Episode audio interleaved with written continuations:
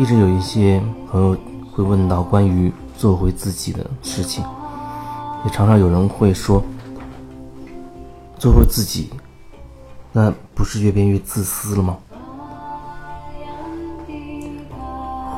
或者说，是不是做回自己，让自己变得自私，然后呢，才有能力去爱别人？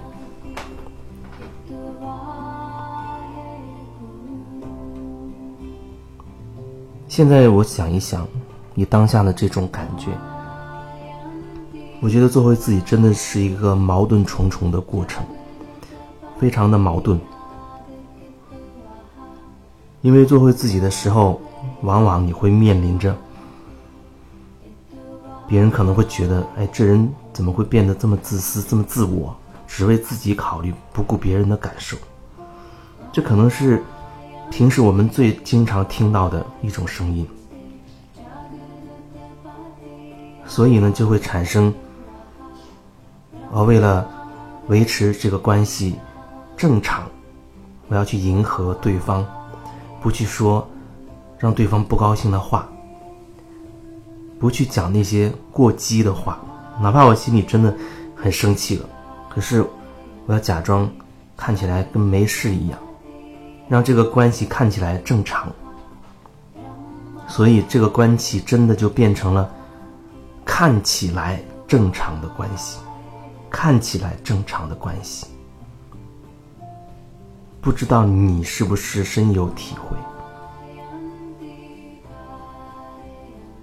不断的在说做回自己，其实这里面最要突破的可能就是这这个这个点。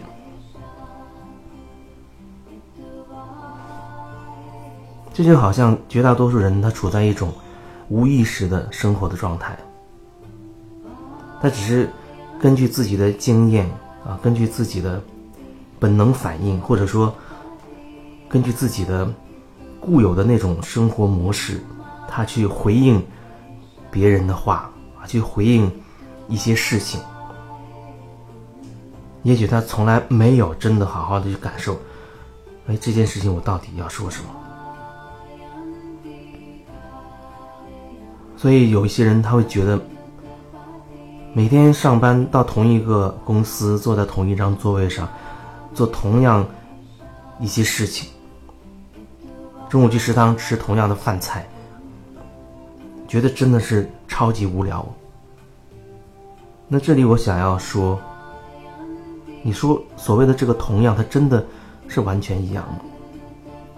我们如果没有很深入的去感受的话。你会觉得今天早上出太阳了，明天早上出太阳了，每一天都在出太阳，你会觉得好像是同一件事情。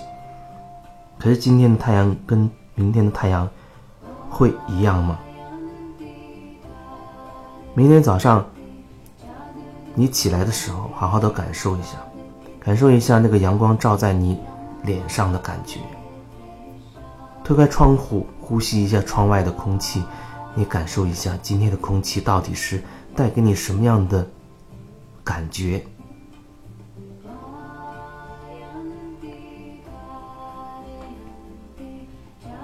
每一分每一秒，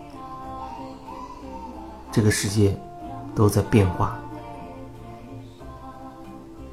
可能有人听起来会觉得这句话没毛病，可是他又感受不到。然后他自然会觉得生活工作变得枯燥无味，整天忙着去赚钱，然后周末可能还要去公司加班，这可能是很多人的常态。他体验不到生活的乐趣了，更不要说辛苦挣来的钱，他真的可以享受享受这个花钱的乐趣。赚钱变得辛苦，花钱变得痛苦。那生活又会变成什么样子？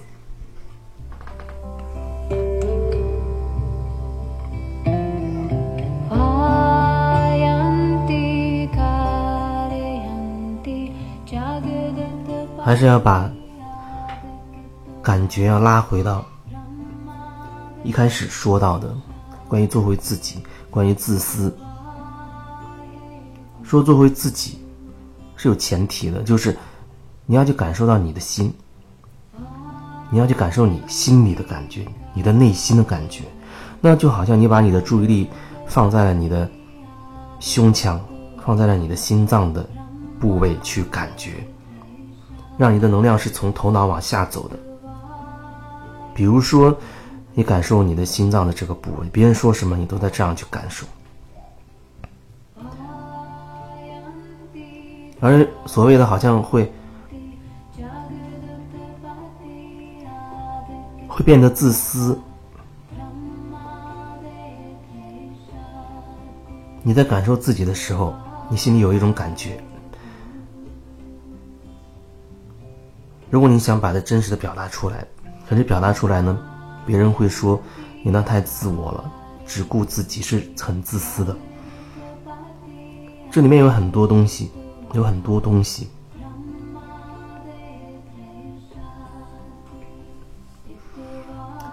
我们暂且先不去做任何的评判。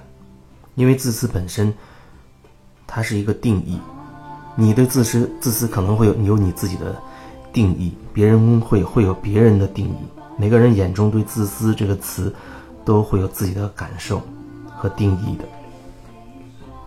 先不去想它到底是自私还是什么，你是只是感受面对这样一个场景，你到底想说什么，想做什么，来自你内心的。想这样说，想这样做，而不是经过头脑的算计之后的结果。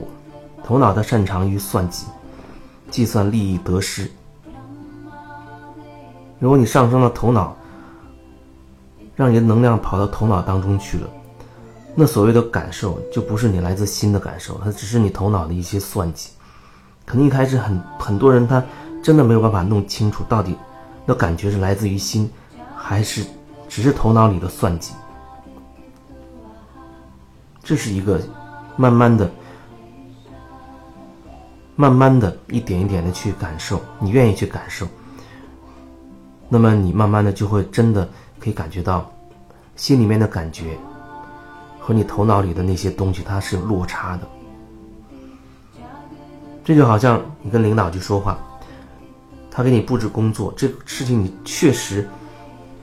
你真的是不喜欢，你不想去做它，而且你自己本身已经另有安排了。直觉啊，感受你的心里面确实，那工作让你会觉得很非常疲惫，你不想去做它。可是上升到头脑，你真正想去跟老板讲的时候，你忽然意识到他是你的老板呢，他说了算，你这样去跟他讲。然后说这件事会让我觉得很疲惫，我不想做。你这样去跟他表达，这种情况在公司里会很少见。你可能会被老板质疑你的能力，你要担当开始担心老板会不会因为这个不喜欢你了，或者甚至炒你的鱿鱼等等。这个过程就会变成一开始你确实有感觉的。不想做这件事情，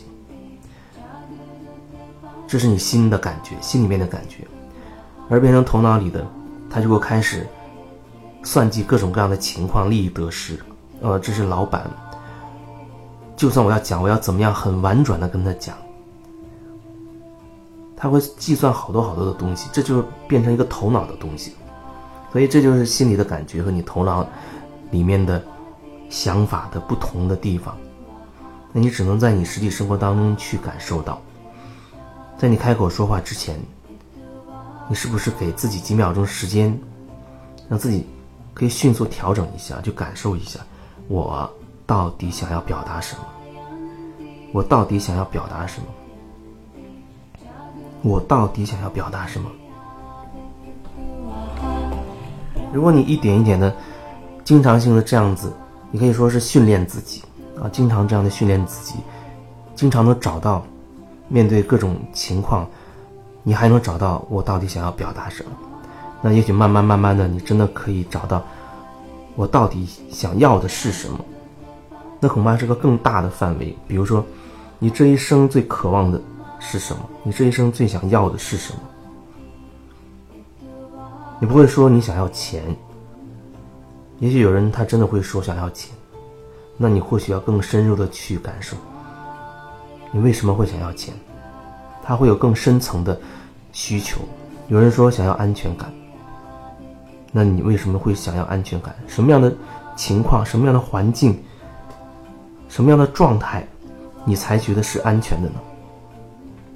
也可能有人会觉得，无论怎么样，自己好像都找不到那种真正的安全感，哪怕赚了很多钱，他也非常的提心吊胆，害怕有人在算计他这点钱。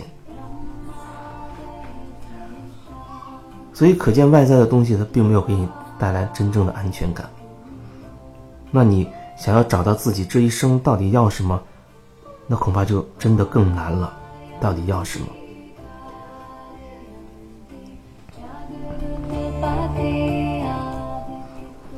说到为什么做回自己会有人会理解为自私，那是因为在你不断的去觉察自己的时候，你感受到自己这个当下是一种真什么样的真实状态，你想要这样去说，想要这样去做。可是你要知道，你在这样说、这样做的时候。你依然带着过去的你的经验，带着你的信念系统，带着你的一些还继续束缚着你的那些观念观点。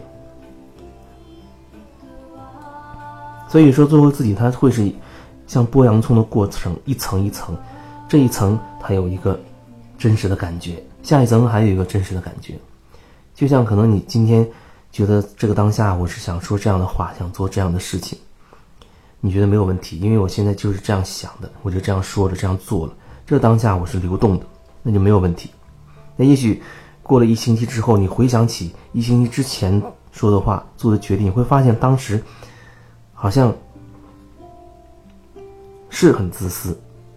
但是你要知道，这是你经过一周的提升之后，你的意识不断的拓展，有了一定的拓展之后，站在一星期之后的角度。去看待一星期之前做的这个决定的，而你只能说，在那个当下，你让自己是流动的，是顺畅的，而不是违背自己内心的自欺欺人的言语行为。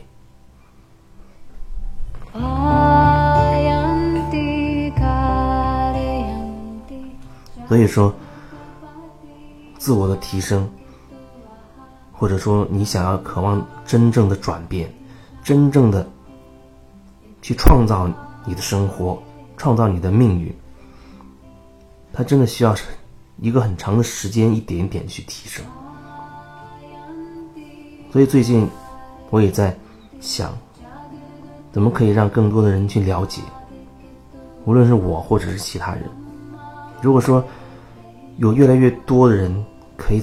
愿意看自己的内在，愿意做回自己，那这个世界，它会很快速的就转变。毕竟现在愿意做回自己的人是少数，所以看起来好像我们这样的人是在逆流而上，所以它存在着一种辛苦，可是它是值得的，因为你跟你自己是在一起的。而慢慢的，我知道会有更来更越来越多的人去走这条路，这条灵性的路。那总有一天会完全的翻转过来。那那个时候你会觉得，哦，这世界彻底的转变了，完全的不同了。所有人的行为模式都会变得完全的不一样。这不是一个梦想，这不是一个梦想，它会很快的。被我们所有人的努力实现，